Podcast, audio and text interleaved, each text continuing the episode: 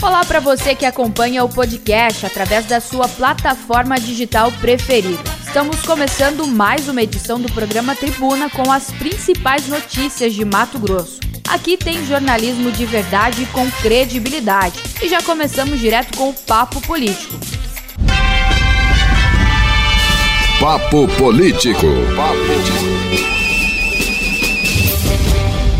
Ele, meu amigo e elegante demais da conta, que eu queria ser um pouquinho elegante igual ele, Lúcio Sorge. Bom dia, Lúcio. Meu amigo, elegância, que eu queria ser um pouquinho elegante igual ele. Não viu nada disso, né? Não, não, eu, eu ouvi, eu só não estava respondendo, né? Porque eu, é, de quem você estava falando? Era de mim? Eu lógico, lógico.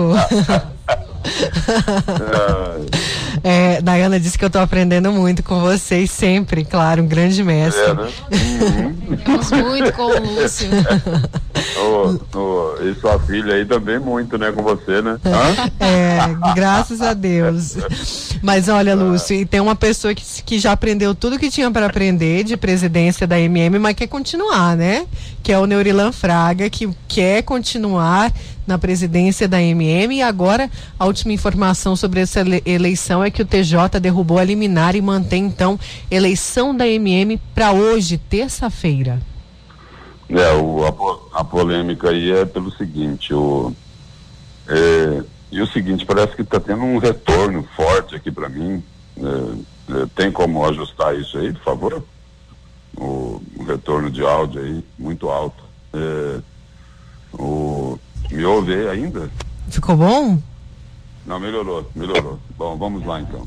É, a polêmica aí é pelo seguinte, o, o prefeito lá de Campo Verde, prefeito eleito, o Alexandre Lopes do PDT, ele ingressou com uma ação lá para suspender a, a eleição, né? Aí o, o juiz lá na primeira instância, ele concedeu a liminar ao prefeito de Campo Verde, né? O prefeito protestou porque eh, no estatuto lá, no regimento lá da Associação Mato Grossense dos Municípios, os prefeitos eleitos não podem votar, né? E aí o juiz lá, eh, Odivaldo Budini, né? O da vara da Fazenda Pública, ele concedeu a liminar para o prefeito lá de, de Campo Verde, só que essa liminar foi derrubada lá no Tribunal de Justiça pela desembargadora Maria Helena Maria Bezerra Ramos. Aí na decisão, eh, a magistrada afirmou que o prefeito eleito de Campo Verde, Alexandre Lopes, que ingressou com ação para suspender a eleição, não tem legitimidade para questionar a matéria, uma vez que ele não tomou passe no cargo. E aí eh, faz parte lá da decisão dela eh, o seguinte trecho, abre aspas. A associação é constituída pelos municípios matogrossenses, os quais possuem como direito participar das assembleias com direito a voz e voto, representados pelo prefeito em exercício, que não é o caso do aprovado, ainda não tomou posse eh, no aludido cargo, afirmou a desembargadora. Bom, aí o que se pergunta é o seguinte: o prefeito eleito lá de Campo Verde, ele não tem direito a voto porque ainda não tomou posse correto? Agora, eh, o que se pergunta é o seguinte: e o candidato a presidente, eh, o ex-prefeito Neurilan Fraga, que não é prefeito há muito tempo, ele pode ser votado? Essa é a pergunta que se faz. Quer dizer, quem está eleito e toma posse daqui a, a pouco mais de a, a, daqui a duas semanas praticamente, eh, apesar de ter sido eleito, vai tomar posse daqui a 15 dias, não pode votar, né? Aí quem não foi nem, não, não vai nem tomar posse, nada, porque não se candidatou, não foi eleito, não é prefeito, aí ele pode ser votado, né? E aí onde fica o bom senso, onde fica a coerência nesse caso? Aí vão dizer o seguinte, ah, mas é que modificaram lá o estatuto lá da AMM, né? O regimento. Pois bem, o prefeito de Campo Verde também combate isso, né? Ele pediu lá no mérito da ação dele eh, a nulidade de uma Assembleia Geral Extraordinária que aconteceu em novembro. E aí, eh, nessa ocasião lá, o edital convocou essa Assembleia Extraordinária, eh, dizia o seguinte, que o tema a ser discutido seria uma equiparação do Estatuto da MM com o da Confederação Nacional dos Municípios Mas, segundo o prefeito lá de Campo Verde, isso não passou de uma cortina de fumaça. E o que ocorreu foi a aprovação de alterações do estatuto beneficiando o atual presidente. E aí a justiça eh, não vai olhar para esse tipo de coisa? Eh, por que conceder a liminar agora, nesse momento, com efeito suspensivo, né? O que permite a realização da, da eleição. Não dava para esperar para julgar o mérito disso, né? Porque é o seguinte, porque o que se questiona é isso. O prefeito eleito não pode votar, né? Mas ele pode fazer parte da chapa. Olha só, olha só a incoerência o prefeito eleito, que não pode votar nessa eleição de hoje, ele pode fazer parte da chapa. E quem não é eleito, quem não é mais prefeito, pode ser votado. Espera aí, o, o, não tem coerência nisso? O, a justiça, eh, ela existe para dirimir as dúvidas, né, resolver conflitos, mas e esse conflito aqui que existe, né, de que o eleito que não pode votar, mas quem não é eleito pode ser votado? É correto isso? E aí é o seguinte, o, o, o Norilan Fraga está indo para o quarto mandato. E a alternância de poder? Por que não, não oxigenar o comando da Associação Mato Grossense dos Municípios? Por que é que tem que ser o mesmo presidente duas, três, quatro vezes? Nada contra Neurilan Fraga. Aí é uma questão aí institucional. Por que não se renovar? Por que não ter alternância no poder lá na Associação é, Mato Grossense dos Municípios. Por que é que tem que ser sempre a mesma pessoa? Então, a Justiça teve a oportunidade de corrigir isso e não corrigiu, né? Então, o, a questão aí é essa. Em Lúcio, temos muita gente participando aqui. É, e aí o que você falou da incoerência, né? Um na verdade, não há um equilíbrio da justiça em, em relação a essa decisão, como você disse, e o pessoal aqui está confirmando é, bem o que você falou. Deixa eu ir alguns questionamentos que os nossos ouvintes estão é, fazendo aqui nessa manhã a respeito da Associação Mato Grossense dos Municípios, AMM. Vamos lá. Bom dia, Lúcio. Essa AMM aí, quem que sustenta ela? Da onde que sai o dinheiro para manter essa associação? E para nós, enquanto contribuintes, para que serve essa associação aí? Para nós, sociedade. Bom, essa associação aí, ela é para, ela é uma entidade que representa os prefeitos, né?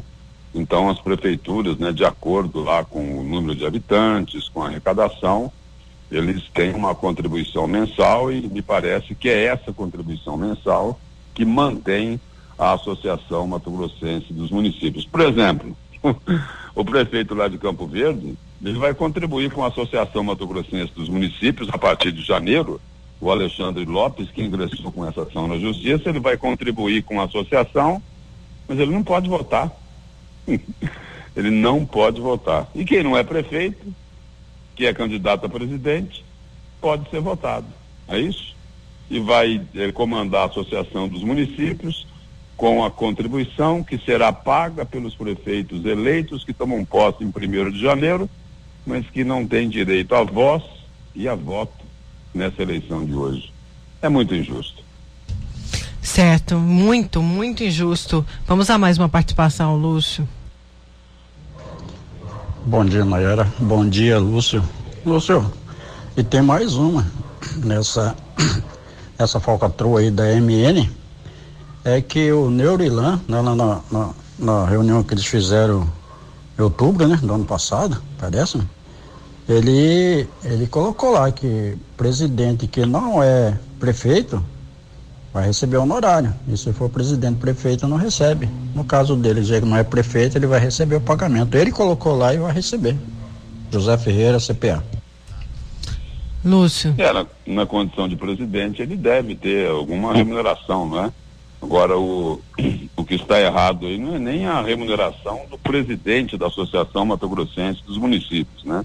O que é algo assim que causa uma profunda estranheza, né? É de que para ser representante de uma entidade, né? Para ser, ser presidente de uma entidade que representa os prefeitos, não precisa ser prefeito. E aí, o o engenheiro precisa do diploma de engenharia, o médico precisa do diploma de medicina ou não? Né? Quer dizer, é, é uma comparação é, de certa forma assim até grosseira, mas é só para ilustrar, né? né? Só para ilustrar que é, os eleitos não têm direito a voto, né? E quem não é eleito, quem não é prefeito, tem direito de ser presidente. E o eleito não pode votar, mas pode fazer parte da chapa. Que espetáculo, né? Que espetáculo. É, com certeza, Lúcio. Lúcio, tem gente participando, nosso tempo está estourado. É, vamos esperar, né, como que vai seguir hoje. Eu acho que agora tem que ter o bom senso, então, já que vai ter a eleição, que o bom senso prevaleça entre os prefeitos, né, que vão fazer essa escolha, entre os prefeitos que vão votar hoje na Associação Mato Grossense dos Municípios. Obrigada, é, Lúcio. Eu não estou fazendo campanha para ninguém, não estou fazendo é. campanha contra Neurilan, não estou fazendo campanha a favor lá do outro candidato lá, que é o prefeito de Água Boa, Mauro Rosa né, do PSD. A questão aí é outra. A questão é muito é maior. Outra, né? É que o, o, o, precisa de oxigenar a direção da Associação Mato Grossense dos municípios, né? A pessoa não pode se eternizar eh, no poder, né? Não é correto isso, não é salutar, não é benéfico nem, nem para os municípios, né? Essa aí é a questão, né? De que ninguém pode se eternizar eh, eh, no poder, seja em que entidade, em que em que cargo for, né? Não é, não é positivo, né? Não acrescenta muito para a sociedade, né? E aí o, o, que, o que fica aí ainda mais estranho é que eles fazem as mudanças no regimento, as mudanças no estatuto, olhando para o próprio umbigo. Olha aqui o seguinte, aqui está, estamos decidindo que eh, quem vai se eleger é quem já está aqui. É, no fim das contas, o resumo da ópera é esse. Você está certinho, Lúcio. Obrigada pelo papo político. Ok, bom dia, Nayara, Nayana. É, bom dia, bom dia aos ouvintes do Tribuna da Vila Real. Bom dia, esse foi o Lúcio Sorge no Papo Político. Ainda tem algumas participações, Ricardinho. Vamos segurar um pouco o intervalo. É, também tem trânsito daqui a pouco com o Luiz. Deixei aqui com algumas participações. É, saúde para você, força, você já passou pela Covid agora. Saúde, saúde, saúde. Quanto a, a, ao Neurilan gente, é, nenhum prefeito é obrigado a ser filiado à Associação dos Municípios, né? Eu acho que é uma entidade privada e não sei, eu não sei se a justiça deve meter o bedelho. Minha opinião, ninguém é obrigado a ser filiado na Associação dos Municípios. Bom dia e saúde. Obrigada, meu amigo. É, nesse caso, o que que acontece? A Associação Mato Grossense dos Municípios. É, você tem que ser o prefeito, você tem que ser prefeito de algum município para ser presidente, para se candidatar, isso está lá. Só que é, é, isso que é o questionado. O Lúcio colocou aqui em questão o seguinte: a decisão da justiça, que derrubou a liminar e disse que tem que ter a, a eleição com o Neurilan. Mas quem tinha pedido aí, né, essa liminar foi um prefeito eleito. E a juíza diz na sentença desembargadora ah, que o prefeito ainda nem tomou posse, então é, ele não podia estar tá fazendo esse tipo de questionamento por não fazer parte. Mas se ele não é um prefeito que é, que, que tomou posse, mas é um prefeito eleito. E Neurilan, que nem prefeito eleito, nem se candidatou e nem parte de nenhuma prefeitura ele faz. Esse é o grande questionamento, né? Incoerência. Fora da questão da alternância do poder que foi dito aqui, desde 2015, ou seja, cinco anos no poder sem alternar, precisa realmente de, desse oxigênio. A Associação Mato Grossense dos Municípios. Tem a questão de que 87 novos prefeitos foram eleitos e eles não participariam dessa votação e eles é que teriam que lidar com o novo é isso, com a nova é, diretoria, há uma incoerência. Né? Então tem muita incoerência aí, porque é uma diferença mínima de 15 dias para de um ano para o outro. Por que que não espera para todos os prefeitos é, que vão é, realmente lidar nesse novo triênio participarem da votação? Muita incoerência. Certo, o pessoal está pedindo aqui, Nayana, fica de sugestão, o secretário Newton é, Borgato, secretário da CCTEC, para falar sobre o concurso que aconteceu em 2018. 162 vagas, ainda não teve esse preenchimento. Fica aqui de sugestão, então, a Emanuele está mandando para a gente. Obrigada, viu, Emanuele? Vamos então com informações de trânsito. Vila no trânsito. Oferecimento Locassim, a loja que vende e aluga. Mais de mil itens em ferragens e ferramentas para sua casa e obra. Avenida Beira Rio, 4110.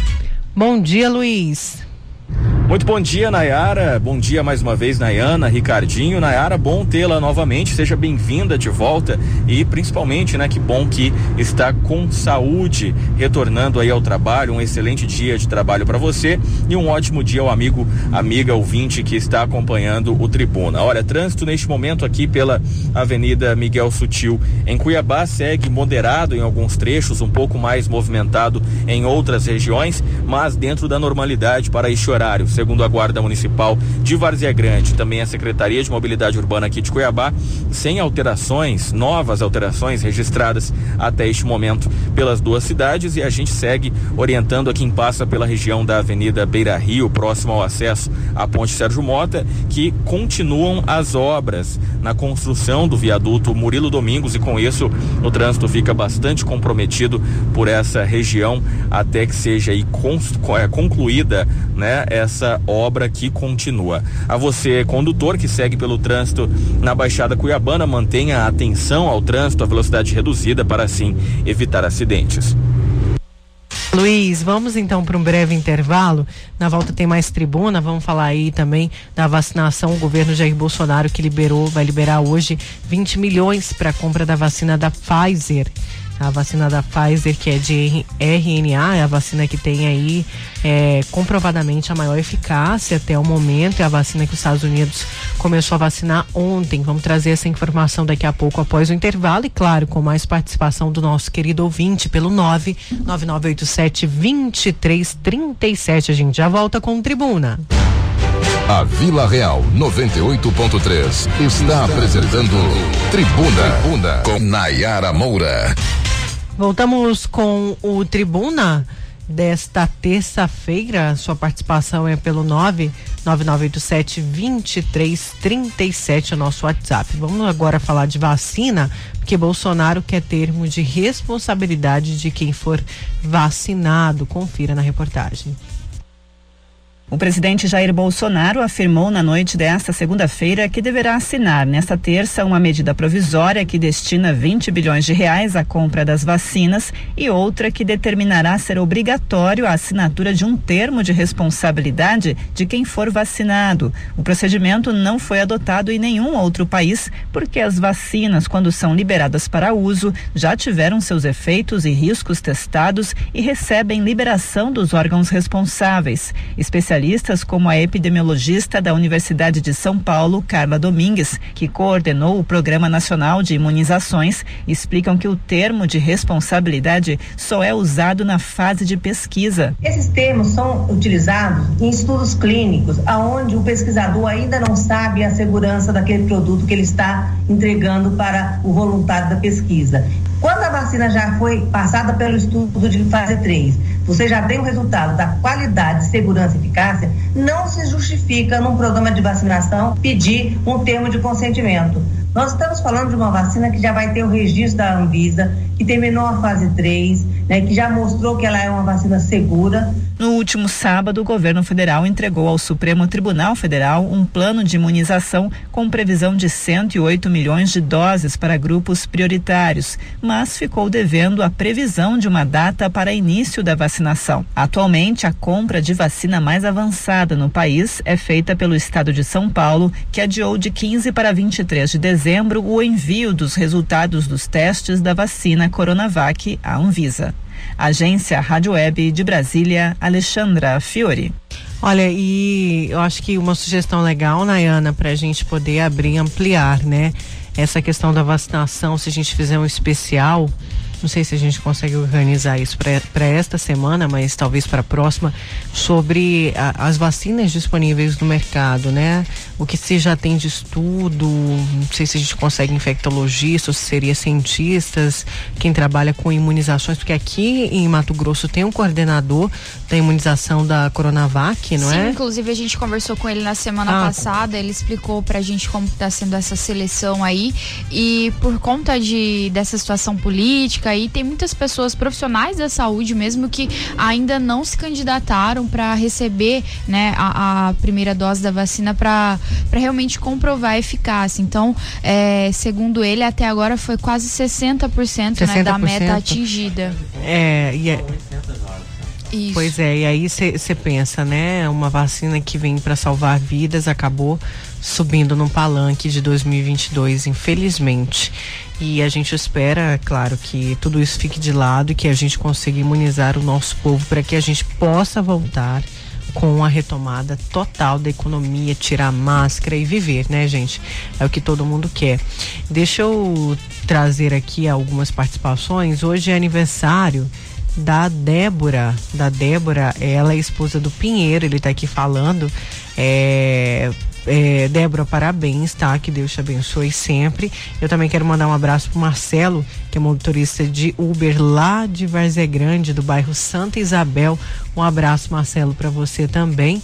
E falando em trânsito, tem uma participação aqui do ouvinte. Vamos lá. Bom dia, Luciano Ramalho. Passando aqui só para dar informações aos motoristas que trafegam pela Avenida Miguel Sutil, nas proximidades ali da Jardim Guanabara, naquela curva antes de chegar ao viaduto, sentido indo para o Cochipó. A prefeitura fez armadilhas ali, abriu valetas para consertar buracos e largou, tá?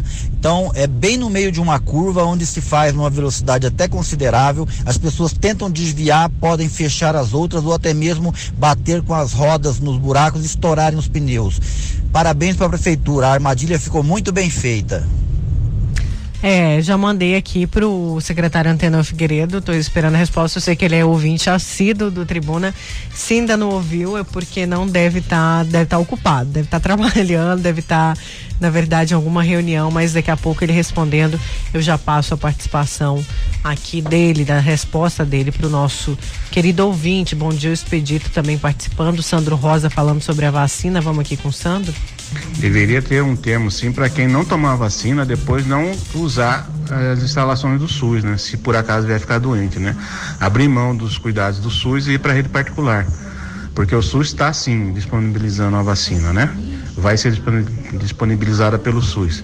Então, se a pessoa vier ficar doente, ele abre mão de usar os recursos do SUS para essa doença, porque se ele não está tomando vacina, ele está exposto à questão da, da contaminação, né? Então acho que deveria ser ao contrário disso aí, né? É, é, e tem mais gente aqui participando é, com a gente pelo 99987-2337. Vamos ver o que, que o Lima tá falando aqui, Lima. Saudade das suas participações ácidas. Lima que é muito politizado, assim como o Sandro Rosa, também vários ouvintes nossos aqui. Vamos lá. Bom dia a todos, é o Lima do Jardim Mossoró. Pegando um gancho na fala do Luciano aí, área e as obras. O pessoal já entrou em recesso também. Na época da política, as obras estavam em ritmo acelerado, agora parou tudo. Será que é, é a chuva? Será que a chuva, Nayana Bricard, já tem essa resposta? Nem tá, nem tá chovendo tanto assim, Não, né? ontem choveu muito. Choveu. Não choveu, não? Não, Nayara. Ou foi anteontem? Eu perdi, eu, a gente fica perdida no tempo, gente. Ah, eu bom, na minha janela que você choveu. ficou tanto tempo dentro de casa, dentro do quarto, que você tava tendo ilusão de ótica, viu chuva, viu Eu vi janela. muita chuva, parece que um dia choveu bastante, não? Será Ontem que foi não só na minha choveu, região? Ontem não choveu. Era, era uma nuvem só ali no meu, no meu prédio. Mas tem resposta para isso? Ainda não, ainda não. Estamos não. aguardando um retorno. Certo. Deixei aqui com mais participação. Tem gente aqui também reclamando de obras. Vamos lá. Bom dia, Nayara. Bom dia, Nayana. Aqui é o Jonas, ali do Osmar. Você passa ali indo pro Sesc ali, ó, em frente ao negócio das águas Cuiabá ali. Perto da garagem de ônibus ali, ó, do, do, do terminal de ônibus ali do Osmar ali, ó. Tem umas buraqueiras saindo no, na Doutor Meirelles, indo lá pra Coab do Brasil 21. Ali tem que tomar providência, falar com o secretário, dar uma olhada ali, que ali tá feio, viu? Só passa carro de um lado. Tem continuação dele. Você passou a rotatória do Cabral, aí você vai pra frente, pode ir pra frente, você vai ver. De frente à garagem de ônibus, a buraqueira que tá ali, ó. Perto da, da academia de polícia ali, tá cheio de buraco ali, ó. Não tem.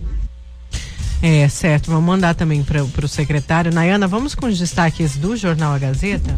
Sim, Jornal A Gazeta de hoje, edição do dia 15 de dezembro, terça-feira. Relatórios são divergentes. A Fiocruz vê subnotificação dos casos de Covid em Mato Grosso. Dados com relação aos casos confirmados de coronavírus reportados por Mato Grosso no Sistema de Informação de Vigilância Epidemiológica da Gripe apresentam uma grande diferença entre aqueles notificados no sistema próprio do Estado é o que aponta o último boletim observatório da Fundação Oswaldo Cruz, a Fiocruz, titulado de Infogripe, que sugere que há uma grande subnotificação de casos. Essa defasagem afeta inclusive a realidade da capital, que pode ter mais registros da doença do que o notificado junto ao Ministério da Saúde. É, agora sobre o Ministério Público, a reeleição que aconteceu, né, do, do José Antônio Borges, com 142 votos. José Antônio Borges encabeçará a lista, lista tríplice a ser encaminhada ao governador Mauro Mendes do DEM para nomeação. O segundo colocado, o procurador Flávio Fachoni, obteve 123 votos apenas.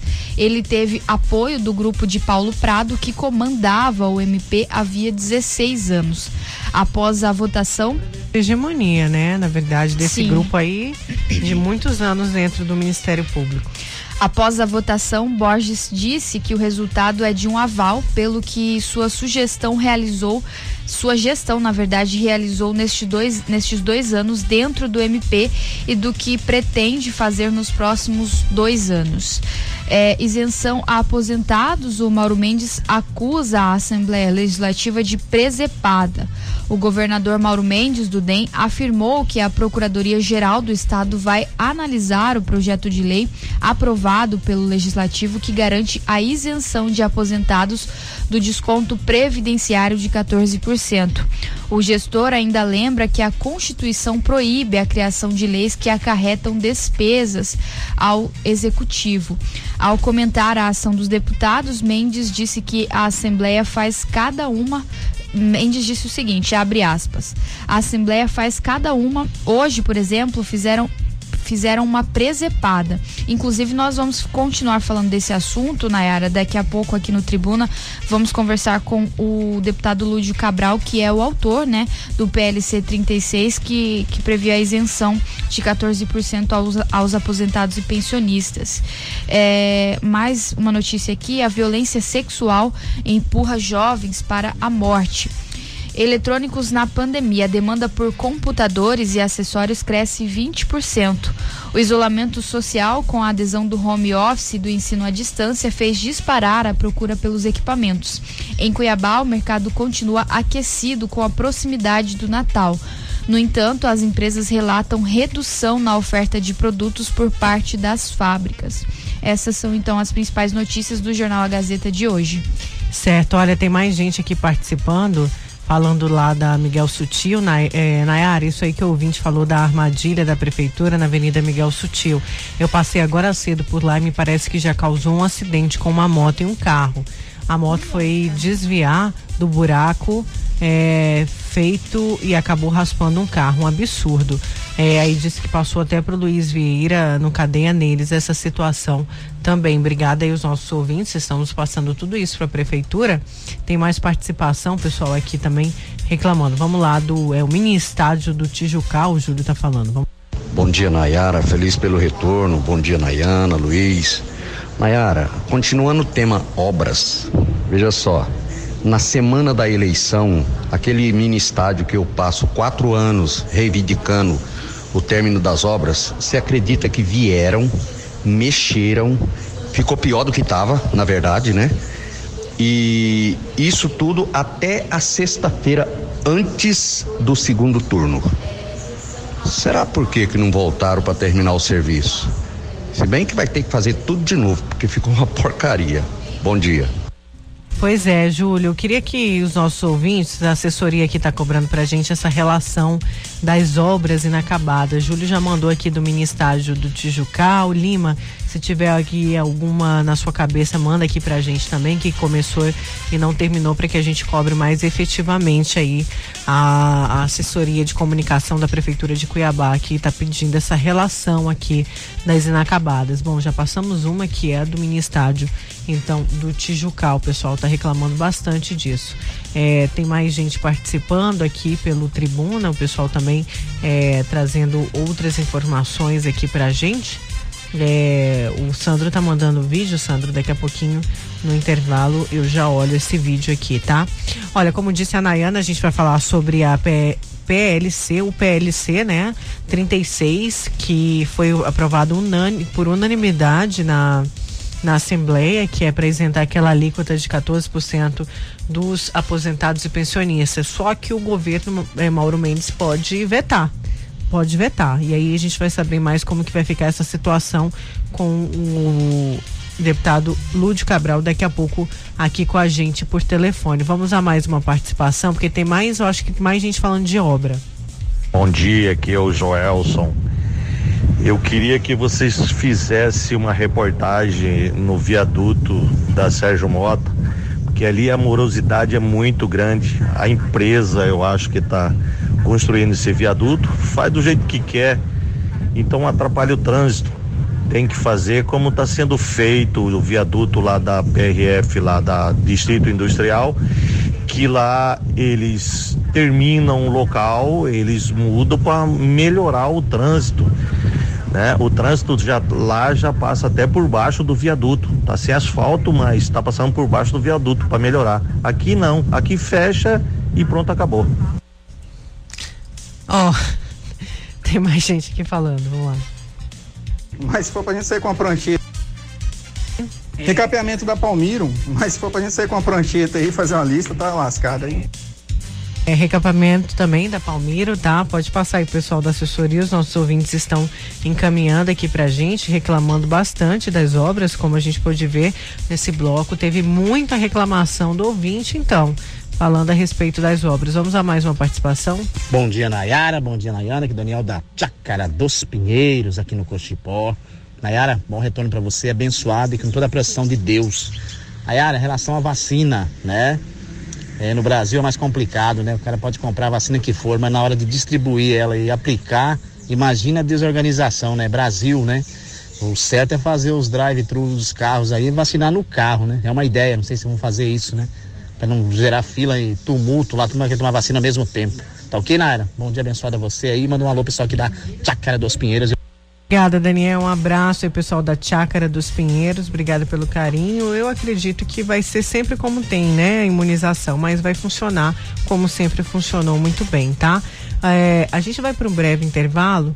Tem gente falando também de Várzea Grande, de problemas estruturais em Várzea Grande. O pessoal está falando muito da Palmira. Vou passar aqui para o secretário Antenor Figueiredo também, que durante as eleições estava todo vapor e depois parou. Parou ali na Palmira, então. Tem que saber o que, que aconteceu, porque, né?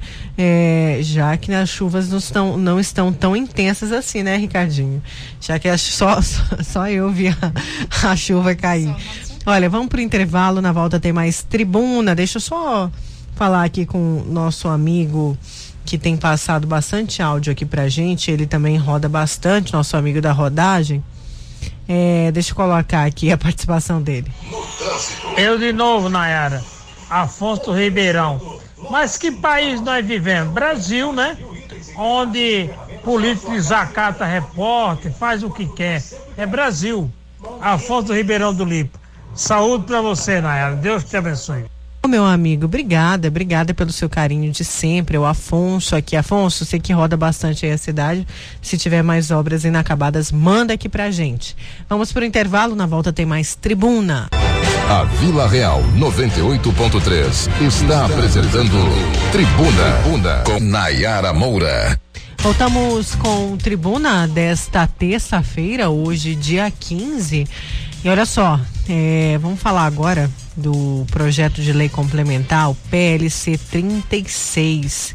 O PLC 36 que ontem foi aprovado por unanimidade foi aprovado por unanimidade na Assembleia Legislativa. E esse projeto é para isentar servidores públicos estaduais aposentados que recebem até o teto do INSS de pagar impostos sobre o valor recebido da Previdência. A gente lembra de toda essa polêmica, né? O quanto isso impactou na renda dos aposentados e pensionistas e irritado aí o governador Mauro Mendes disse que a aprovação do projeto foi é, uma presepada que alguém vai pagar essa conta e que vai esperar a orientação agora da PGE, a Procuradoria Geral do Estado, para tomar a decisão sobre um possível veto. E a gente vai conversar agora por telefone com o, o deputado estadual pelo PT, o Lúcio Cabral. Bom dia, tudo bem, deputado? Bom dia, bom dia, Nayara. Podia estar tá melhor, sim, essa fala aí do governador Mauro Mendes, mas como que o senhor vê aí essa fala que o governador disse que é. foi uma presepada e que alguém vai pagar essa conta? E aí, quem vai pagar essa conta? A gente realmente tem uma conta a ser paga, deputado? Ô Nayara, sinto muito assim, mas quem fez presepada foi o governador do estado ao confiscar o ganho dos aposentados e pensionistas do estado. Quem fez maldade foi o governador ao fazer esse confisco dos ganhos dos aposentados e pensionistas. Então, quem fez presepada foi ele. É, os aposentados e pensionistas do estado, todos trabalharam 30, 35 anos, pagaram a previdência todo mês, direitinho, certinho. O Estado deveria ter hoje uma. O Estado deveria ter hoje uma poupança previdenciária para assegurar eh, a sustentabilidade da Previdência. Houve desvio de finalidade desses recursos eh, e que, portanto, não cabe agora para cobrir um suposto déficit financeiro que existe hoje, é, responsabilizar quem cumpriu a sua obrigação pagando as suas contribuições durante mais de 30 anos, que são os aposentados e pensionistas. É, se existe déficit presente financeiro na Previdência, o Estado precisa criar as condições de repor aquilo que ao longo de décadas foi retirado dos aposentados e pensionistas. E isso, infelizmente, o governador do estado não fez, que é o que deveria ter sido feito nesse debate de reforma da Previdência. Toda a reforma da Previdência, ela apenas sacrificou ainda mais os servidores públicos e, em especial, os aposentados e pensionistas.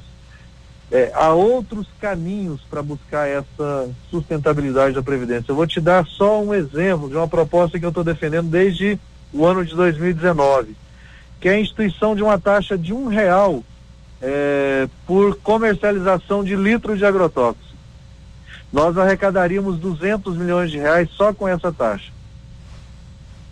Agrotóxico não paga imposto no estado de Mato Grosso. Medicamento paga. O senhor chegou a falar até só de uma taxação de 1%, não foi isso? Que já compensaria, seria isso? Já compensaria, já compensaria, já compensaria é, aquilo que é, o Estado confiscou dos aposentados e pensionistas aqui de Mato Grosso. A questão é a questão de quem governa, era quem governa escolhe para quem governa. E o governador Mauro Mendes governa para os gigantes do agronegócio, para os privilegiados da indústria com incentivos fiscais, governa para os grandes produtores de soja, para os grandes produtores de algodão, para as trends que sacrificam o pequeno e o médio produtor nesse estado. Não tem sentido a soja e o algodão que faturam, faturam 60 bilhões de reais por ano pagar uma alíquota de ICMS abaixo de 3%. O aposentado, o pensionista, eu, você, todos nós pagamos 42% de ICMS na energia elétrica. Pagamos 17% de ICMS no medicamento que a gente compra na farmácia. E esse setor econômico que lucra muito e fatura muito, paga uma alíquota de CMS abaixo de 3%. No caso do algodão, ela é de 1,2%. Então, assim, o governador escolheu governar para manter esses interesses, para manter esses privilégios desses setores econômicos. E para fazer isso, sacrifica os servidores aposentados e pensionistas para cobrir um suposto é, déficit que a Previdência tem. O Estado, só esse ano, na era, aumentou a sua arrecadação em mais de 3 bilhões de reais. Não, isso Só é um local que ele pode cobrir, né, deputado? É bom a gente falar, porque pode haver, ah, o deputado é contra o agronegócio. Não, o senhor está dando alternativas de suprir Exatamente. esse déficit que pode acontecer também em outro setor. Cabe, claro, ao governo, que é o executivo, fazer esses cálculos, né? Agora, eu acho que dizer que foi uma presepada, por isso que eu perguntei para o senhor, como que vocês, deputados que votaram unanimidade, todos aprovaram essa PLC, enxergam essa fala do, do governador? Pois é, Nayara, é uma fala muito desrespeitosa com a Assembleia Legislativa. É, eu sou deputado de oposição, é, você sabe. É, eu apresentei o PLC 36 para acabar com essa cobrança maldosa dos 14% dos aposentados e pensionistas até o teto do INSS. Há seis meses lutando e dialogando para poder conseguir a aprovação. Ontem, felizmente, todos os deputados, foi uma decisão unânime. Até o líder do governador votou a favor do PLC 36. Toda a mesa diretora, toda a bancada do governo. O projeto foi aprovado por unanimidade. Ele não é agora um projeto apenas do LUD, é um projeto de toda a Assembleia Legislativa. Então, eh, o governador foi desrespeitoso com a própria, a própria bancada que o defende aqui na Assembleia. Se hoje o Estado arrecada 3 bilhões de reais a mais este ano de 2020, foi graças ao sacrifício que a bancada que apoia o governador fez em julho do ano passado, eh, ao votar a favor de uma reforma tributária que aumentou os impostos do comércio e manteve os privilégios da turma do governador. Essa bancada se sacrificou em defesa do governador, aprovando uma medida extremamente impopular. E agora, naquela época, a, a bancada, o governador elogiou a sua bancada. E agora, porque a bancada dele apoia um projeto de um deputado de oposição, por unanimidade, é, corrigindo uma injustiça feita com uma parcela da população do Estado, o governador não pode tratar a Assembleia dessa forma desrespeitosa. É, deputado, agora o governador disse que vai aguardar, então, a orientação da Procuradoria-Geral do Estado para tomar uma decisão de um possível veto. Se ele vetar, qual que é o caminho agora? Os parlamentares podem derrubar? Como que, que, que fica essa questão? Bom, Nayara, ele tem, assim, assim que o projeto foi encaminhado para sanção, ele terá 15 dias úteis para sancionar. Sancionou, a lei será publicada, entra em vigência imediatamente. Se ele não sancionar, ele, ele pode vetar. Se ele vetar, o veto vem para a Assembleia, para a Assembleia decidir sobre esse veto. E a Assembleia pode ou mantê-lo ou derrubá-lo.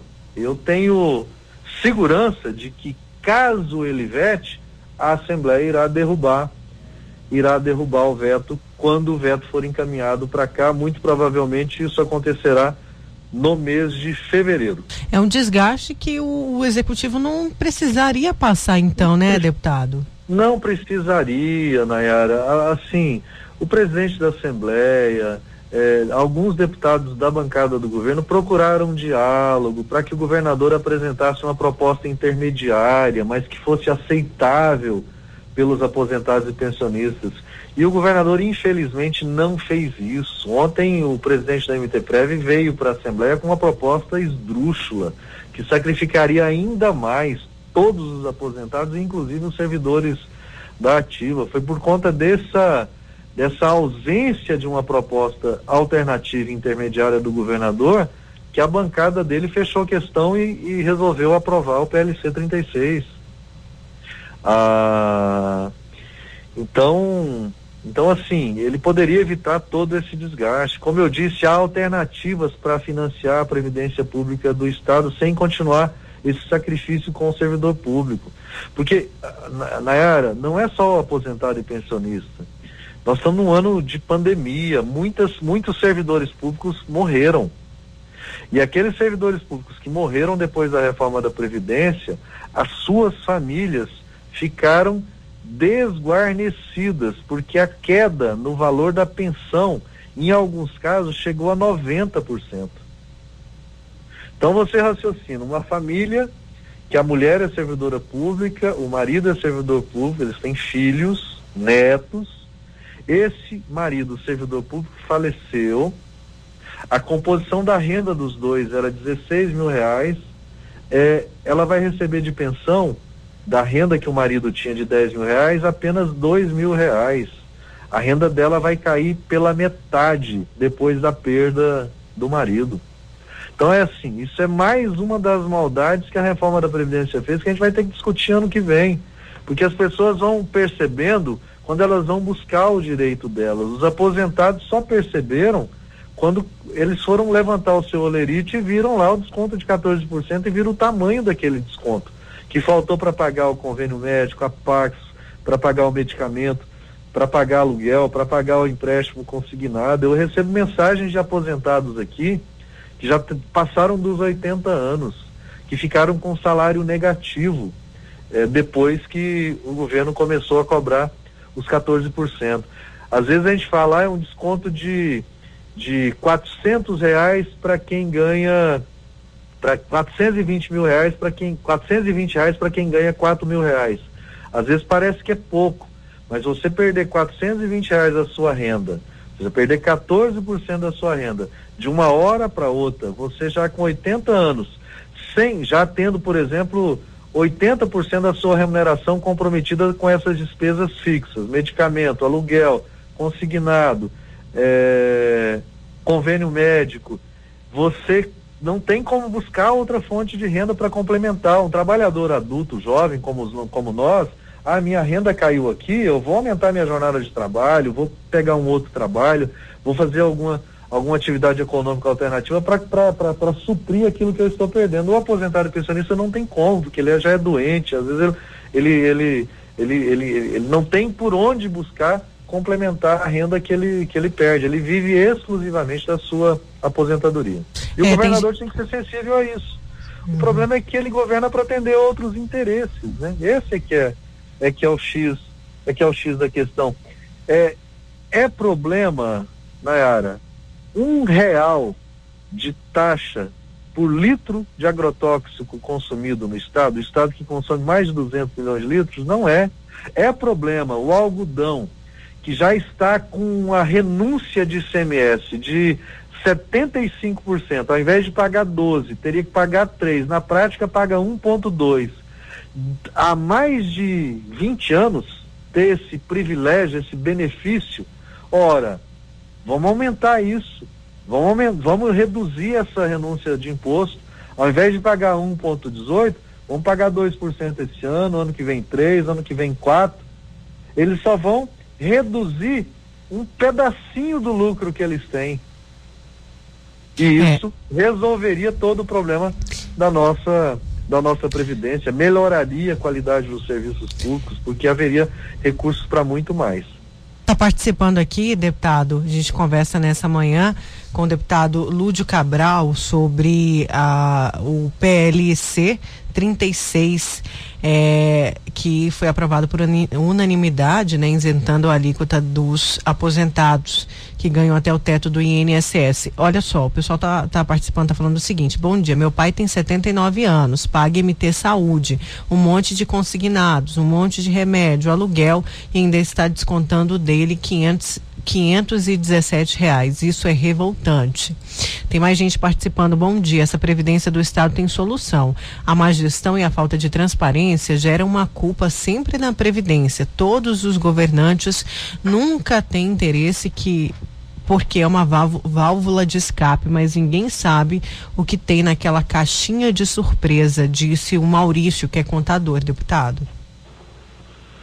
Bom, esse relato da, da, da, filha do aposentado de 79 anos é a regra, infelizmente, na era. É a regra. É, são 35 mil famílias é, a imensa maioria nessa, nessa situação. O Estado arrecadará com o confisco dessa parcela da remuneração 300 milhões de reais ano. E faz isso tirando 500 reais de um, 700 de outro, 200 de outro, 300 de outro, 900 de outro. São 35 mil famílias com perda, com perda de renda objetiva. Então é muita maldade. Sobre eh, a fala do, do Maurício, assim, a Previdência Estadual ela tem décadas, tem mais de 50 anos. Mais de 50 anos, os servidores públicos estaduais contribuindo para a Previdência, é, o, o, ou seja, o, o, patrão, que é o governo, tendo que contribuir com a sua parcela. Se houvesse uma poupança previdenciária, não haveria necessidade dessas maldades que foram feitas contra os servidores. Agora, o Estado é responsável, independente de quem seja o governante de plantão. Então, a cada governo que passa, ao invés de se buscar condições do Estado pagar para os aposentados e pensionistas aquilo que ele retirou para desvios de finalidade diversos, para obra, para pagamento de despesas de custeio, os recursos da Previdência foram sendo utilizados ao longo do tempo para várias finalidades é, e não compuseram uma poupança. Então, o que, que o Estado tem que fazer? Bom, eu preciso assegurar a sustentabilidade da Previdência, então eu vou pagar a dívida que eu tenho com os aposentados e pensionistas. Então, organiza um mecanismo para uma parte da arrecadação ser destinada a repor essa, essa poupança previdenciária. E há caminhos para isso acontecer. Eu citei a questão do agrotóxico, mas há uma outra alternativa que é, por exemplo, a dívida ativa do Estado passa de 40 bilhões de reais. Então, uma parte da cobrança da dívida ativa pode vir para a poupança, para poupança previdenciária. Então, há, há, há muitos caminhos para se assegurar as condições de sobrevivência da Previdência, para o Estado pagar a dívida histórica que tem com os servidores, principalmente com os atuais aposentados, para para que não tenha necessidade de se fazer maldade desse tipo. Vamos a mais uma participação, deputado. Bom dia, deputado Lúdio. Lúdio, no caso dos professores interinos, né, o, a Assembleia aprovou a lei para que eles recebessem durante a pandemia. A lei foi aprovada, foi para o governo, ele, ele vetou e voltou para a Assembleia, a Assembleia derrubou o veto. E o governo não está fazendo esse pagamento, né? Não recontratou e não está fazendo esse pagamento, né? Então foi criada a moda de passar por cima da lei pelo executivo, né? No caso dessa PL, onde os aposentados conseguiram um, algum benefício para os aposentados do Estado, né? É, com certeza o governo vai vetar e vai voltar, a Assembleia deve derrubar o veto. Mas e aí, no caso de, do governador não respeitar a lei e patrolar novamente a lei, que atitudes a Assembleia irá tomar, né? Bom. É o Sandro Rosa, então, deputado, o senhor já, o senhor respondeu que a, acredita que a, que a Assembleia derrube veto, mas e aí, é, como disse o Sandro, se isso não for respeitado, qual que é a providência? Bom, bom dia, Sandro. É, no caso dos interinos, o governo usou de subterfúgios para não cumprir a lei, é, porque a questão era a seguinte: o que a Assembleia aprovou? Um auxílio de R$ 1.100 para os interinos que seriam contratados pelo Estado. O Estado alegou o tempo todo que não tinha essa definição de quem seriam os interinos a serem contratados e que, portanto, não poderia pagar. Depois alegou que já havia contratado os interinos e que eles já estavam trabalhando e sendo remunerados e que não havia mais a necessidade do auxílio emergencial. Então ele usou desses subterfúgios para negar o cumprimento da lei que foi aprovada aqui na Assembleia. Isso, inclusive, que entraria na justiça contra a lei, mas eu não tenho notícia de que ele tenha entrado na justiça. Em relação aos aposentados e pensionistas, ele não tem como usar esse tipo de subterfúgio. É lógico que eles vão alegar vício de iniciativa. Agora, inconstitucional é a lei que foi aprovada em janeiro aqui na Assembleia que criou essa, essa, essa cobrança. Vão alegar vício de iniciativa, vão, podem eventualmente acionar a justiça. Se a, a, ele vetar a lei, a Assembleia derrubar o veto, promulgar a lei, a lei entrou em vigência hoje, é, no salário do mês seguinte ele tem que, que voltar a pagar a remuneração correta dos aposentados. Se ele não fizer isso, ele está cometendo um crime de responsabilidade. E caso ele acione a justiça, a Assembleia irá se defender por meio da sua procuradoria, porque um projeto que teve parecer favorável da Comissão de Constituição e Justiça foi aprovado por todos os deputados estaduais. Ora, não tem, não tem, não tem cabimento o governador fazer esse tipo de alegação. Mas aí, se ele entrar na justiça, é direito dele, infelizmente, a Assembleia eh, vai se defender para sustentar a constitucionalidade da lei. E enquanto eh, não tiver qualquer decisão judicial, a lei promulgada, ele tem que cumprir ela religiosamente. Se não cumprir, eh, comete crime de responsabilidade, comete um ato de improbidade administrativa. Eu espero sinceramente, Nayara, que não haja necessidade dessa, sabe, dessa, dessa disputa, desse sofrimento se prolongar é, por mais tempo. O governo precisava botar a mão na cabeça, o governador botar a mão na cabeça. Eu acho que os deputados que apoiam o governador, que são próximos dele, vão conversar com ele, vão tentar é, convencê-lo a perceber que, que ele precisa corrigir a presepada que ele fez, que foi instituir Tomara. essa cobrança. Deputado Nayana, aqui, bom dia. É, ontem vocês tiveram uma reunião já para começar a avaliar a LOA. Está prevista para entrar em primeira votação amanhã, né, dia 16, na Assembleia. Já dá para o senhor fazer uma avaliação referente a isso? O secretário Galo tinha pedido uma certa urgência, mas aí os deputados esperaram passar as eleições para votar e pode ter ser que até seja cancelado o recesso de janeiro para vocês votarem, né, aprovarem a LOA. É. Ah, o projeto de lei orçamentária, assim, ele é bem complexo, é um, um projeto extenso de, é, sei lá, acho que mais de duas mil páginas. Ah, há um debate político em torno da destinação dos recursos orçamentários, há mais de 300 emendas apresentadas. É, há um tensionamento entre a bancada do governo e o próprio governo a respeito das emendas impositivas para os parlamentares. É, e, portanto, isso cria um, um, tensionamento é, que, na minha opinião, não permitirá à Assembleia votar o orçamento ainda em dezembro. É, o que muito provavelmente vai acontecer é na sessão de amanhã a primeira votação.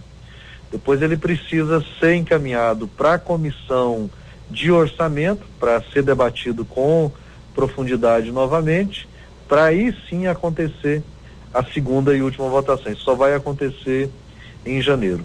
A minha avaliação do orçamento é que, assim, mais uma vez, o governo usa do mesmo artifício maldoso em relação ao orçamento.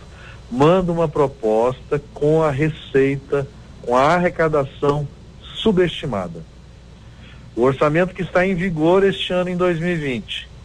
A receita realizada será 3 bilhões de reais, no mínimo, superior à receita prevista no orçamento. O que, que isso significa? Que o governo pode fazer o que quiser com esses 3 bilhões de reais sem o controle da Assembleia, o controle prévio que a Assembleia faz, que é a aprovação da lei orçamentária. Outra questão, os recursos que são vinculados, por exemplo, o recurso que era constitucionalmente vinculado ao NEMAT, constitucionalmente vinculado à educação básica, com o orçamento subestimado, a perda nas áreas nas áreas essenciais, na saúde, na educação, que tem orçamento constitucionalmente vinculado. É, e há áreas da atuação do Estado onde o orçamento é vergonhoso. Vou dar só um exemplo. É, prevenção e combate a incêndios, recuperação de áreas degradadas é, por incêndios no, neste ano de 2020. Para recuperação de área degradada, o Estado colocou no orçamento 500 reais. E um terço do Pantanal foi destruído nos incêndios desse ano. Isso quer dizer que o Estado não vai investir nada na recuperação daquilo que foi destruído. Tem 1 milhão e 600 mil destinado à prevenção e combate a fogo. Só este ano foi executado três vezes mais do que isso. Então o Estado quer se preparar para evitar que aconteça outro desastre ambiental, como foi o desastre que aconteceu esse ano, tem que alocar recursos no orçamento. Então, há esses temas ainda que precisam ser que precisam ser sanados. Há emendas apresentadas, eu apresentei algumas emendas, outros deputados apresentaram outras emendas, e daqui até janeiro a gente vai avaliar se essas emendas serão aprovadas, se a, se a liderança do governo concorda, se não concorda, é, para que a gente possa aprovar o orçamento. Vou te dar um outro exemplo bem objetivo também. É, a proposta de lei orçamentária que o governador encaminhou é, não prevê na área da saúde uma ação específica, que é, por exemplo, a vacinação da população contra a Covid-19.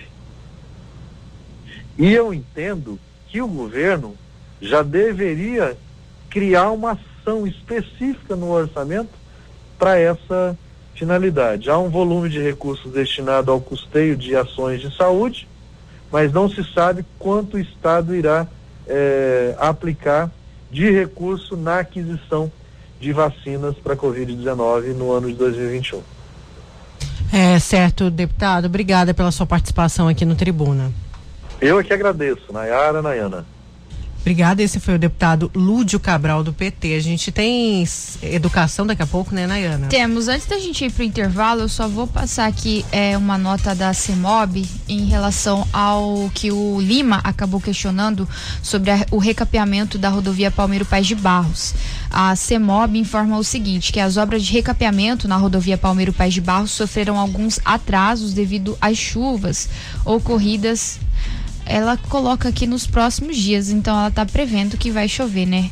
Já, porque o clima esse ano tá bem diferente do, do, do ano passado, choveu até menos. No, no entanto, a diretoria da engenharia da CEMOB já tem conhecimento e já repassou a situação para a empresa responsável pela execução dos serviços.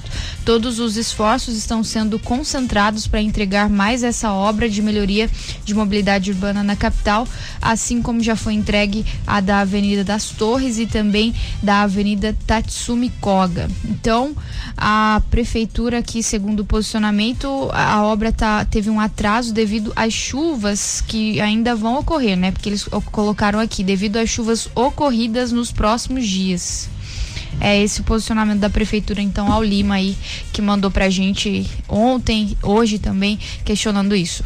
Certo, vamos para o intervalo. Na volta, vamos falar de educação, gente. Isso mesmo, educação bilíngue, desde a infantil a, e seguindo aí para o ensino é, fundamental e médio. A gente já volta.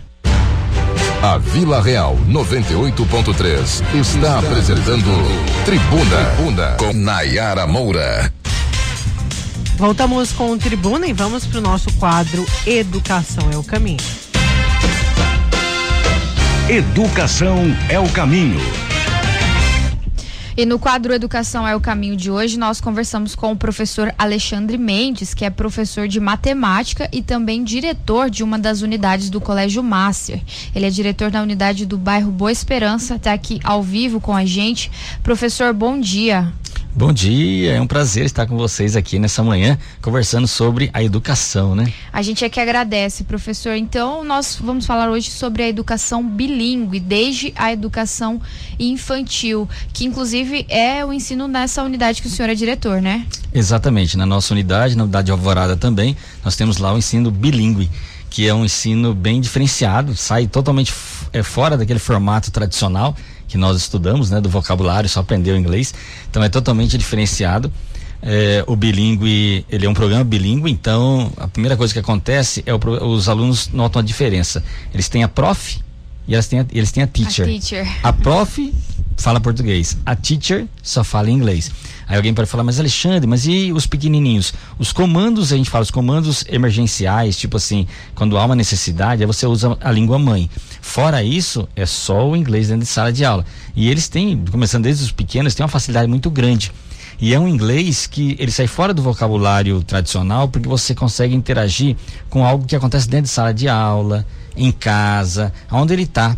E aí, onde o aluno eh, está presente, ele não fica naquele é, decoreba, né? Ele tem que ouvir na língua, refletir naquela língua e tomar decisões na outra língua. Isso que é interessante. A gente vai realmente é, refletindo, pensando, analisando na língua inglesa. Isso fica mais fácil para aprender. Né? Isso faz uma total diferença lá no futuro, quando ele vai para o ensino médio. Com certeza. Além da, dos vestibulares, do Enem, que nós temos aí a, a, língua inglesa, é a formação também, né? A partir do quarto aninho, ele já pode fazer a prova de certificação de Michigan. E aí ele vai certificando a partir do quarto aninho então, para fazer as provas, né? É o inglês americano. Inglês né? americano. E aí muita gente pergunta, ah, mas será que dá certo? Será que a criança aprende? Eu acho que esse é o maior questionamento que os pais fazem. Será que é possível, por exemplo, você aprender na escola, mesmo não tendo pais que falam inglês, ou seja, você não vai praticar isso muito no seu dia a dia, mas conseguir absorver isso bem, eh, professor? Sim, e esse método, esse programa, ele tem um diferencial muito grande. A gente está acostumado nas escolas ter duas, três aulas de inglês. Lá são 10 aulas de inglês semanal. Então o aluno ele acaba sendo uma imersão mesmo dentro da língua. E com 10 aulas dá para trabalhar todo o contexto. E o que eu achei mais interessante desse, desse eh, programa é que alguns conteúdos eles são revisitados em inglês. Se o aluno está lá no terceiro aninho do fundamental, alguns conteúdos que ele viu no primeiro ano, no segundo ano fundamental, ele vai revisitar no conteúdo, o conteúdo em inglês. Ele não vai aprender inglês, ele vem sempre aprendendo a língua mãe, né, na língua portuguesa. Porém, ele revisita aqueles conteúdos nessa outra língua. Então é bem interessante que ele começa, sei lá, aprender a somar, subtrair, depois ele vai ver como que ele funciona isso aí no inglês. E realmente os pais têm elogiado bastante. É, no início, a, a parte engraçada é que os pequenininhos de 4, 5 aninhos, eles começam a fazer a frase é, meio a meio, vamos assim dizer. Eles começam em português, terminam em inglês e começam a fazer aquela, aquela mistura, né? Isso dos pequenininhos. Mas à medida que eles vão crescendo e vão acostumando com a, toda essa parte da língua, é, realmente eles vão vendo que é possível e o, o, conteúdo vai fluindo, eles vão absorvendo. E, e eu estava até elogiando, gente, porque a gente gosta aqui de trazer entrevistas que a gente conhece também, né, Nai? Sim. E conheço ali, tenho sobrinhas que estudam a metodologia e realmente foi. É, eu acho que ninguém estava preparado para esse ano e vocês conseguiram tirar de letra. E, e, e um online também para o bilíngue funciona da mesma forma? Funcionou, foi realmente da mesma, da mesma maneira. É, a gente começou desde do início, da, de quando começou a, a pandemia, se organizamos para poder dar a carga horária completa. Então os alunos estavam tendo justamente toda a carga horária a carga horária completa, desde as 7 horas da manhã, o pessoal da manhã até meio-dia. E eh, no online também. A teacher, ela conseguia fazer através dos vídeos, das aulas e tudo online, tudo presencial, assim, é, é forma online, mas ao mesmo tempo, né? A gente fala que é, é interativo, aluno tirando dúvida, perguntando. E a teacher, ela conseguiu sim, muitos alunos aí tiveram um bom aproveitamento, alguns testemunhos que nós tivemos aí, algumas é, reflexões de algumas mães, algumas avós que vieram, professor, realmente achamos que ia ser complicado, mas o nosso filho, o nosso neto conseguiu e está fluindo tranquilamente essa segunda língua, está falando assim é, muito bem. A gente é, ficou feliz de ter funcionado, é, mesmo de forma online. A gente vê, sabe que a parte presencial é muito importante, mas também mesmo a, o inglês funcionou de forma online. Professor, é, o Colégio Master vem aí com um novo projeto para o próximo ano, né, que visa estudar as disciplinas eletivas. Fala um pouquinho mais sobre esse projeto, que disciplinas são essas? É, as eletivas ela vem de encontro a algo que já vai é, tem sido já pedido pela BNCC, né, pela Base Nacional Comum Curricular, que é justamente eh, os alunos estudarem eh, algo a mais dentro de sala de aula. Então, a partir do próximo ano, desde o sexto ano do fundamental, os alunos vão poder escolher uma disciplina para cursar no primeiro semestre e uma disciplina para cursar no segundo semestre. Mas que disciplina, Alexandre? Por exemplo, gastronomia em casa, criação de games, criação de aplicativo, educação financeira, desvendando fake news, desvendando direito. Então, algumas disciplinas que normalmente nós não conseguimos ver no ensino médio, os alunos vão poder escolher. Claro, a gente vai fazer um, tá, está fazendo, né, as coordenações, é, um pré-requisito, aquelas matérias que ela tem uma, uma, um nível de conhecimento para aquele segmento, para o sexto ano, para o sétimo ano, para o oitavo ano. E aí a gente vai oferecer para os alunos, eles escolhem essa disciplina, eles vão ter uma parte da carga é, pelo portal do Eleva, que nós temos aí, então, toda a parte de, de teoria, de vídeos, de práticas, e depois em sala de aula, toda semana, uma aula com o tutor, com o professor, para desenvolver um projeto. Então, nós vamos fazer, começar a fazer um TCC, vamos assim dizer. Uma, um, um, projetinho já de conclusão daquela disciplina para ele fazer uma apresentação para uma banca. É levar algo a sério, isso né? dá um norte já para quem está no ensino médio, até para ele se descobrir, saber o que ele gosta, para talvez na universidade. E sabe o que, que é legal também? Prepara para a faculdade, Sim. né? Porque na faculdade você tem essa vivência muito maior de trabalhos, de TCC, e isso vai trabalhando psicológico que às vezes é, é muito afetado, né? Exatamente. E é um, é um fator prejudicial para alguns que não conseguem conseguem lidar com isso. Exatamente. Eu é, sou professor de matemática do, do finalzinho, tô lá no pré-vestibular, né? E a gente vê a dificuldade dos alunos do terceirão também, que às vezes não se identificou ainda com aquela, com aquele curso, com o que, que ele vai fazendo, prestar o, o vestibular, o Enem, e realmente fazendo essa escolha, tendo essa oportunidade de vivenciar outros assuntos, outros conteúdos, que torna mais fácil depois uma, uma escolha, né? Para poder ele ver para onde que ele vai. E realmente tem, por exemplo, vou citar algumas aqui na área de linguagens, você fazer um curso, uma aula, né? Tem uma matéria, uma disciplina sobre fotografia, mediologia, como falar em público, marketing aluno de sexta, sétima, Fotografia vai encher, viu? Porque hoje todo mundo é um pouco fotógrafo, Sim, né? Sim, verdade. Exatamente. Os fotógrafos profissionais Celular hoje em dia, né? Exatamente. Aí, ó, ciência da natureza, por exemplo, investigação criminal, gastronomia em casa. Essa também. São temas bastante dis distintos, Distintos, né, e os alunos chamam a atenção, nutrição, alimentos, concertos de casa, faça você mesmo. Então tem algumas matérias aqui, algumas disciplinas que realmente chamam muita atenção e até os professores analisando, nossa, dá vontade de a gente voltar para a sala de aula e estudar aquilo que a gente vê a prática, porque geralmente qual é a dificuldade?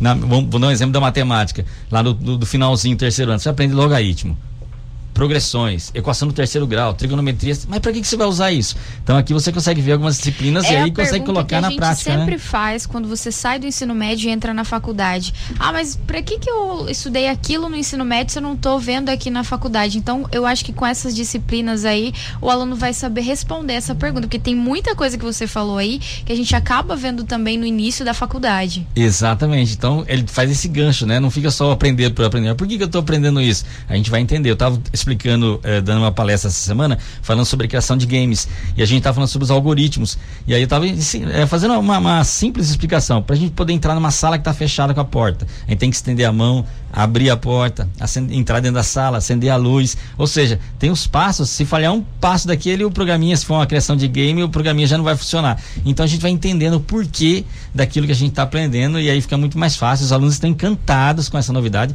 Desde o sexto aninho, você poder escolher uma disciplina no primeiro semestre e uma disciplina no segundo semestre para cursar. Que legal. Essa, essa, é só uma então das novidades que vem aí para o próximo ano. Exatamente, né? Deixa o contato pra gente, né? Até Sim. mesmo pro nosso ouvinte. Eu sei que ele consegue um descontaço lá, conversando com o professor. Já chega lá na, no Boa Esperança, fala: olha, eu quero falar com o professor Alexandre Mendes, que ele vai ajudar aí nesse desconto. Professor, deixa o contato para os ouvintes, por favor. Sim, eu deixo. Realmente. Não só o geralzão também, que pode ir para as outras unidades, né? Isso, exatamente. Porque nós temos várias unidades, então cada um vê o que, que é mais fácil, né? A, a, área de localização, de moradia. Então nós temos a unidade Master Alvorada, que lá é no 65 3642 24 mil, unidade Master Alvorada, 3642 24 é, 24 mil. A unidade Master Boa Esperança, né? Que é a minha casa, 3027 8383, 3027 8383. O Master Centro, que é o 3925 6000, 3925 6000.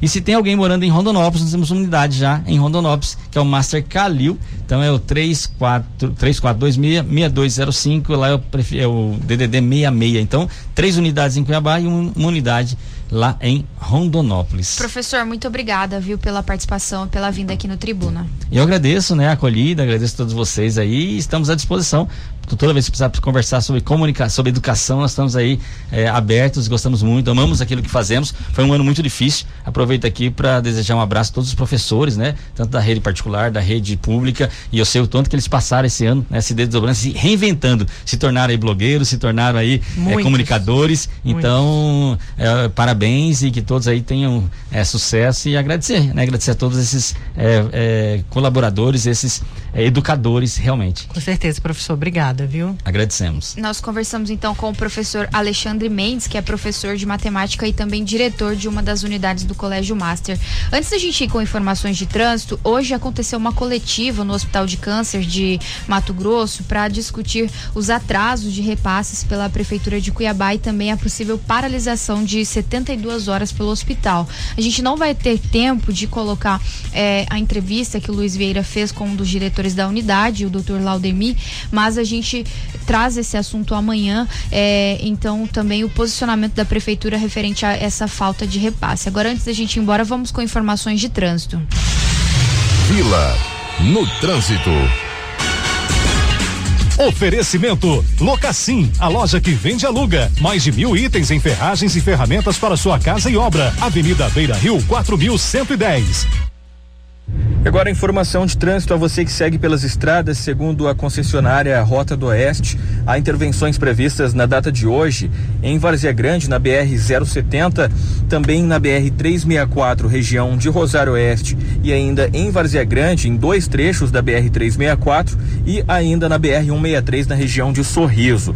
São intervenções que acontecem para a realização de reparos. O trânsito acaba funcionando no sistema pare e siga durante alguns períodos do dia, o que provoca uma lentidão maior. Por isso é necessária a velocidade reduzida e também a atenção ao trânsito ao passar por esses locais. Ainda segundo a concessionária, as equipes foram acionadas, também a Polícia Rodoviária Federal, por volta das três horas da tarde de ontem para o atendimento a uma ocorrência no quilômetro 515 da BR-163 em Diamantino.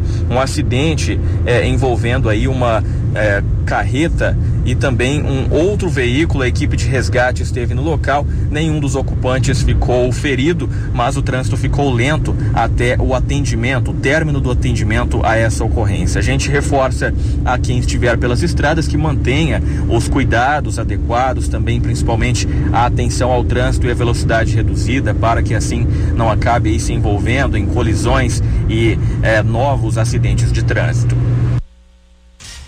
Vamos agradecer a companhia dos nossos amigos ouvintes. Amanhã a gente está de volta aqui no Tribuna, se Deus quiser.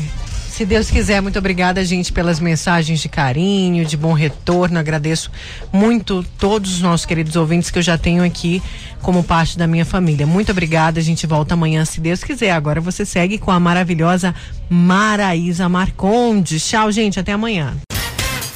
Essa foi mais uma edição do programa Tribuna. Apresentação Nayara Moura e Nayana Bricá. Reportagens Luiz Vieira. Operadores de áudio Juca Santos e Yuri Júnior. Direção artística Lennon Franz e direção de jornalismo Davi César.